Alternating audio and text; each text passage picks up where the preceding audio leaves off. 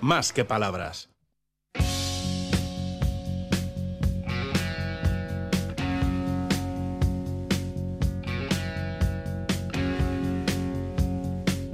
LSD. La semana de...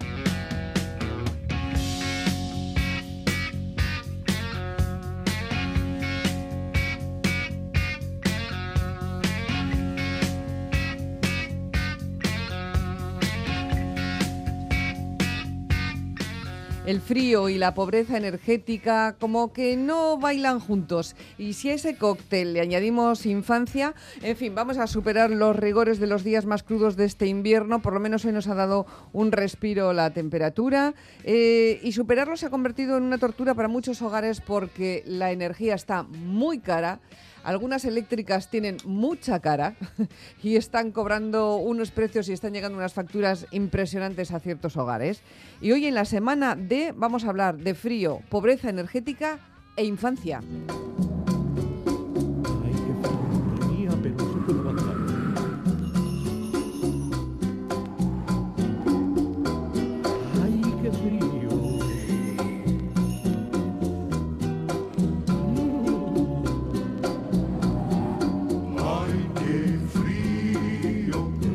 Mucho, mucho frío hemos, estado, hemos tenido, hoy un poquito menos. Hoy un poquito menos, sí, hoy afortunadamente un, un, poquito menos. Presenta a nuestras invitadas y adelante con nuestra semana de. Mira, nos acompañan hoy dos representantes de Save the Children. Carmela del Morales, la responsable de las políticas de infancia en Save the Children y Charo Arranz es la directora de Save the Children en Euskadi. Así que a las dos les saludamos. Según muy buenos días, Carmela, Charo, gracias por atender la llamada de Más que Palabras Bienvenidas. de Euskadi. Muchísimas gracias a vosotros por contar con nosotros hoy.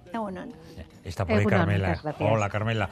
Oye Carmela, el estudio es eh, impresionante. Los datos fríos perdón por utilizar este adjetivo, pero un 84% de los hogares españoles que no pueden pagar la factura de la luz no tienen acceso al bono social. Así de claro. Efectivamente, eh, bueno, lo que queríamos con este estudio era poner datos a esta realidad que llevamos tanto tiempo escuchando y, y especialmente cómo afecta a la infancia. Y aparte de los datos generales sobre los distintos niveles de pobreza energética, nos hemos encontrado con este, ¿no? Y es que efectivamente, dándole la vuelta, solo el 16% de los hogares que no pueden mantener su casa a una temperatura adecuada están recibiendo el bono social.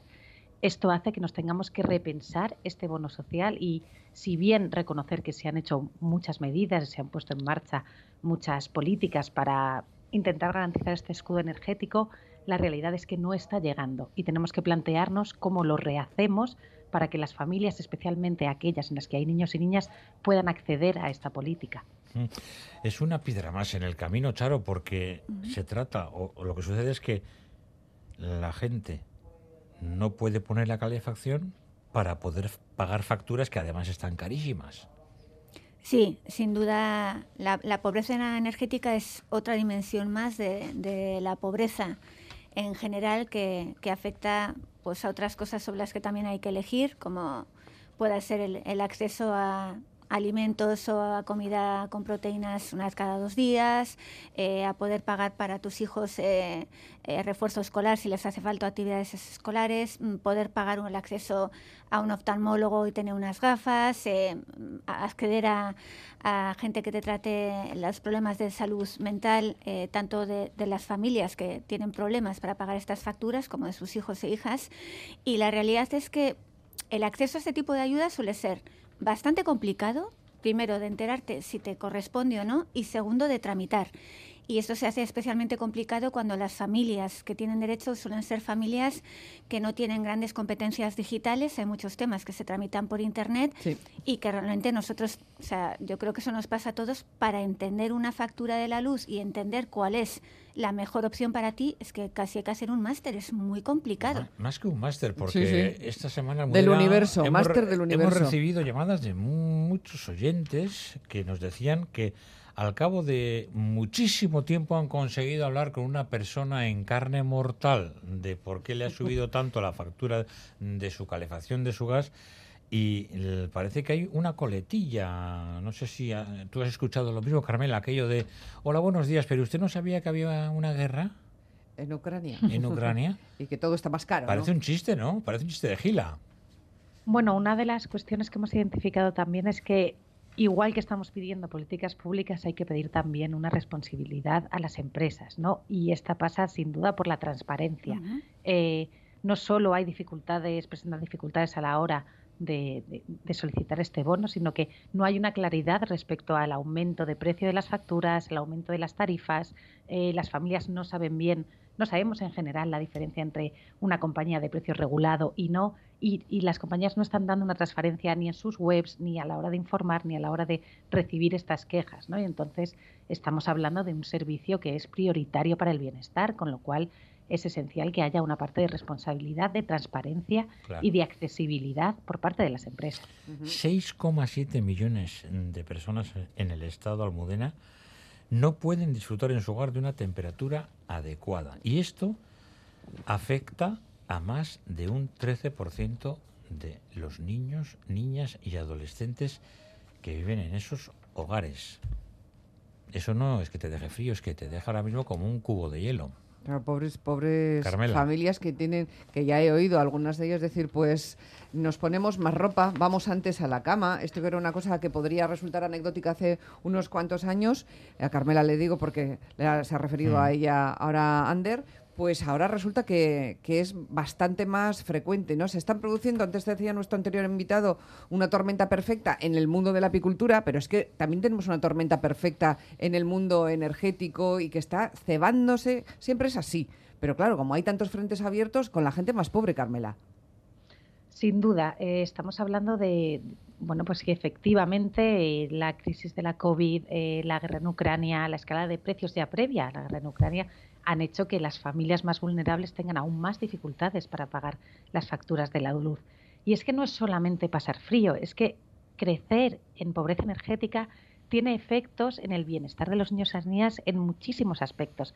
Desde el de la salud, eh, está demostrado por distintos estudios que a mayor tiempo en, una, en, hogares con en pobreza energética hay más posibilidad de desarrollar enfermedades del sistema respiratorio y por tanto más visitas al hospital también en salud mental, especialmente en las familias que sabéis que hay una parte de la pobreza energética que es el estrés financiero por no poder pagar las facturas.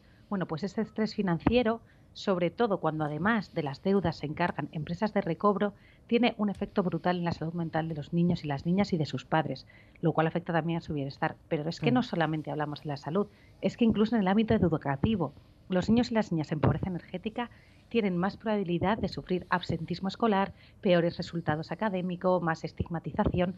Es que no es solamente pasar frío, es que esto tiene muchísimas consecuencias. Y vemos esas consecuencias cerquita de casa, Charo. ¿En Euskadi cómo estamos? Pues en Euskadi la verdad es que hay una buena noticia, también hay que dar las buenas. Sí, por supuesto. Que, ¿eh?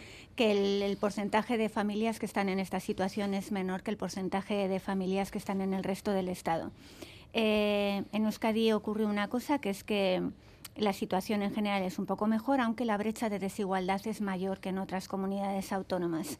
En cuanto a lo que me, comentabas de si lo vemos cerquita, nosotros atendemos a más de 600 niños en, Vitoria, en Bilbao y en, y en, Baracaldo y vemos a sus familias. Y es que las familias directamente nos dicen, yo es que, es que este mes tengo que elegir entre pagar la factura de la luz o dar de comer a mis hijos es que tenemos niños que vienen con chamarra a la intervención, a, las clases con nosotros, y dicen, dices, ¿por qué estás con chamarra? Es que yo en mi casa tengo que estudiar con chamarra y tengo que ponerme una manta encima, porque si no, no puedo estudiar, porque no podemos poner la calefacción.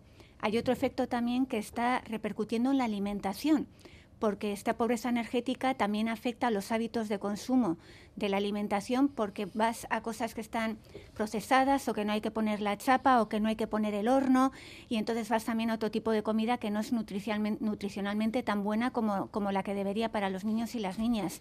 Y entonces eso es el, el pan nuestro de cada día.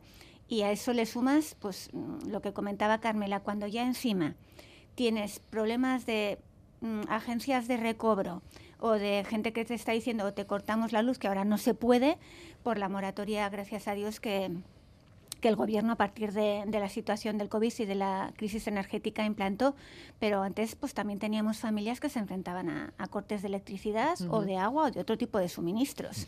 Entonces lo vemos muy cerquita. nos vamos a ir a Baracaldo, al hogar de Diana Recalde, paraguaya, casada y con dos niñas. Pues con la luz, eh, ahora me, está, me suben mucho más de lo que pagaba anteriormente y calefacción no tenemos aquí, tengo lo del butano, que lo tuvimos que coger porque como hace frío y por las niñas los tuve que coger. La luz, por ejemplo, somos más de estar aquí en la cocina y en el salón, con las niñas y eso, y el resto lo tenemos todos apagados. O sea que tenemos un poco de, de cuidado con las luces. Yo sé que igual no, no sé cómo irá eso, si consumo o no, pero yo soy muy a ver, apaga eso, venga, eh, no desenchufa eso, que a veces las niñas enchufan algo y lo dejan enchufado y ya lo quitan el móvil o lo que sea, pues esas cosas yo lo llevo muy, muy, muy en cuenta. Lo que suelo hacer es llevar en cada habitación, por ejemplo, el de las niñas, que es para mí que no sientan frío, pues le caliento como dos horas y luego vuelvo a traer en el salón, que es donde más están también las niñas y luego por último lo llevo a mi habitación, pero en la mía ya no me importa mucho pasar un poco de frío, tampoco porque también cuesta un poco el butano y soy un poco de, de mirar mucho eso. Pues en sí la casa en el frío es bastante frío, se siente mucho el frío aquí y la humedad también eh, tiene, tiene, no tiene mucho, pero tiene, tiene humedad. Eh, y luego en sí tiene mucha, entra mucho el aire, por lo, por, lo, menos la luz aquí da estupendamente. Yo en cuanto a eso, con la luz eléctrica lo llevo muy bien. En el día no hace falta la luz y eso, pero luego el resto sí que hace mucho frío.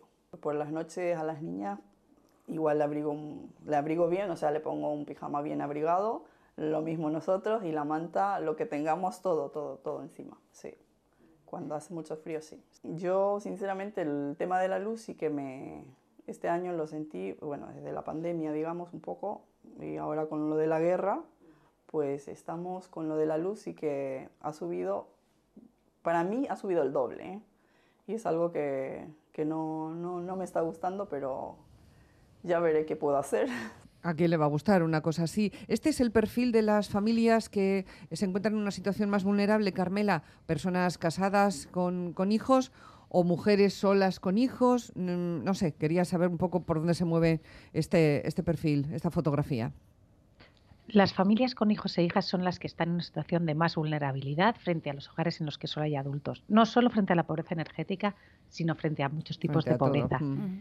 Y el perfil realmente más vulnerable son las madres solas. Recordemos que es que a nivel estatal casi la mitad de los hogares que solamente hay una mujer a cargo de eh, como cabeza de familia eh, la mitad están en situación de pobreza, con lo cual también son más vulnerables frente a la pobreza energética. hay personas que nos están diciendo, Charo, dice, esto ha pasado siempre, no son cosas nuevas, pero lo que sí es nuevo es la cantidad de gente ¿no? que está en esta situación, que ha aumentado mucho, y también esa desigualdad que me parece muy preocupante, ¿no? que la brecha entre quienes viven bien, luego hay hasta los que viven muy, muy bien, etcétera, ¿no? pero entre los que no pueden acercarse a vivir bien, haya aumentado. Eso es un fracaso social enorme enorme. Sí, la verdad es que lo que ha comentado Carmela a nivel estatal es exactamente lo mismo que ocurre en Euskadi. O sea, aquí la pobreza se concentra en familias con hijos e hijas y dentro de ellas también son especialmente vulnerables las familias que nosotros llamamos monomarentales porque generalmente es una mujer con, con los hijos. Pero es que eh, tiene también una, explicación, fijaros, eh, eh, el dato más reciente, por decirlo así, que tenemos lo sacamos el año pasado, en el 2022, con el coste de la crianza y en Euskadi el coste de la crianza es de media 769 euros al mes por hijo e hija. Entonces, imagínate una familia que tiene dos hijos, más una persona, una madre y que está cobrando menos de mil euros, es que es, es imposible. No da. O sea, y de hecho, en, en, Euskadi lo que está ocurriendo pues es que hay directamente 30.000 hogares que aunque dedicaran todos sus ingresos al coste de la crianza, no podrían cubrir las necesidades básicas. Y tenemos el 40% de las familias de Euskadi, no de las familias que están en situación vulnerable, el 40% de las familias tienen grandes dificultades para cubrir el coste de, mantener las leyes básicas de los hijos e hijas porque supone más del 40% de, sus ingresos. Entonces, claro, dentro de esa tormenta perfecta que hablábamos, si tienes un trabajo precario, temporal, eh, muchas veces em, tampoco eh, con toda la seguridad social que deberías tener cubierta, etcétera, eh, con poca capacitación pues eh, es la primera persona que pierdes el empleo, tienes poco acceso a las ayudas, estás poco, poco, preparado, tienes viviendas que no están en condiciones adecuadas y dificultades para poder educar a tus hijos en las mismas condiciones que el resto. Y esto es un cóctel ideal para que el círculo de la pobreza se siga reproduciendo. ¿Y qué recomendaciones, Carmela, se puede dar a la gente que nos esté escuchando y que quiera acceder sin problemas al bono social o que quiera enfrentarse a este problema de otra forma? ¿O qué recomendaciones también se pueden dar a otras administraciones? Porque hay otros países en Europa que parece que lo están haciendo mejor que por aquí e incluso dentro del Estado hay administraciones que están poniendo un granito de arena por encima de, lo estipulado. Efectivamente, eh, aquí lo principal que planteamos es la, reforma del bono social. Eh, todas estas barreras de las que hablaba Charo anteriormente, de, al principio de, la entrevista, ¿no? de todos los trámites burocráticos que era hacer, la dificultad, si hiciésemos que el bono social se dotase automáticamente a las personas en el umbral de la pobreza, eh, esto vamos, reduciría muchísimo los trámites y haría que accediesen muchas más familias. Y medidas de este tipo ya se están poniendo en marcha en, países como Francia o Portugal con un gran éxito. Luego, pensando a un, a un, medio y largo plazo, es esencial también hablar de rehabilitación de los hogares. Las familias más vulnerables tienden a vivir en casas peor, peor preparadas. Claro, peores y, peor preparadas, menos eficientes energéticamente. ¿no? Entonces es importante priorizar eh, los hogares vulnerables para, para, este tipo de medidas. ¿no? En Irlanda hay un caso de éxito en el cual se priorizó eh, la rehabilitación de hogares en los que hubiese niños o niñas menores de 12 años con problemas respiratorios, de manera que estos perfiles se priorizasen. Eh, esto es algo que se debería hacer, eso sí, con un enfoque de equidad, porque tampoco lo que puede pasar es que rehabilitemos casas que luego se, se conviertan en tan caras que las familias no pueden seguir pagándolas, ¿no? Con lo cual hay que tener eso en cuenta. Y por supuesto, todas estas medidas siempre hablamos como a un nivel eh, el gobierno central, pero es que como, como bien decíais, hay administraciones que ya han avanzado a un nivel eh, autonómico y, local. ¿no? Por ejemplo, en Cádiz hay una, tiene su propia eh, empresa que, que, da energía ¿no? y han hecho un gran esfuerzo también en educar a la población en cuestiones de energía y en facilitar el acceso a estos bonos y, limitaciones de precio y demás.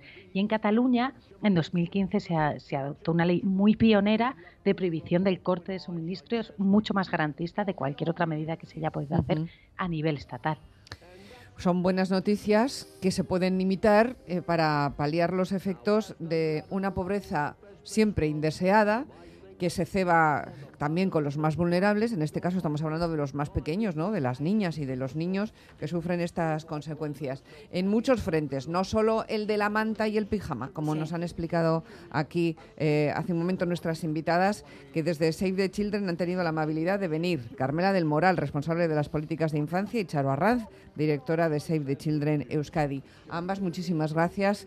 Qué, buen, qué buena charla, Ander. Pues sí, porque eso está sucediendo, ¿eh? no nos lo estamos inventando. Efectivamente, que parece que, bueno, claro, es que vivimos a veces en mundos separados. Sí, a veces por una acera, ¿sabes? O sea, por una acera y no nos damos cuenta de lo que pasa en la casa de enfrente. En 30.000 casas como nos acaban de contar aquí en, nuestro territorio. Es que ricasco, muchísimas gracias por venir, como siempre. Es que ricasco y muchísimas gracias por dar voz a este problema que es un poco invisibilizado, la verdad. Agur y hasta pronto. Es que Agur. Gracias, Carmela. Las noticias de las 11 en 20 segundos. That there is what you might call a doorway to a place of enchantment. Up where the smoke is all billowed and curled. Between pavement and stars is the chimney.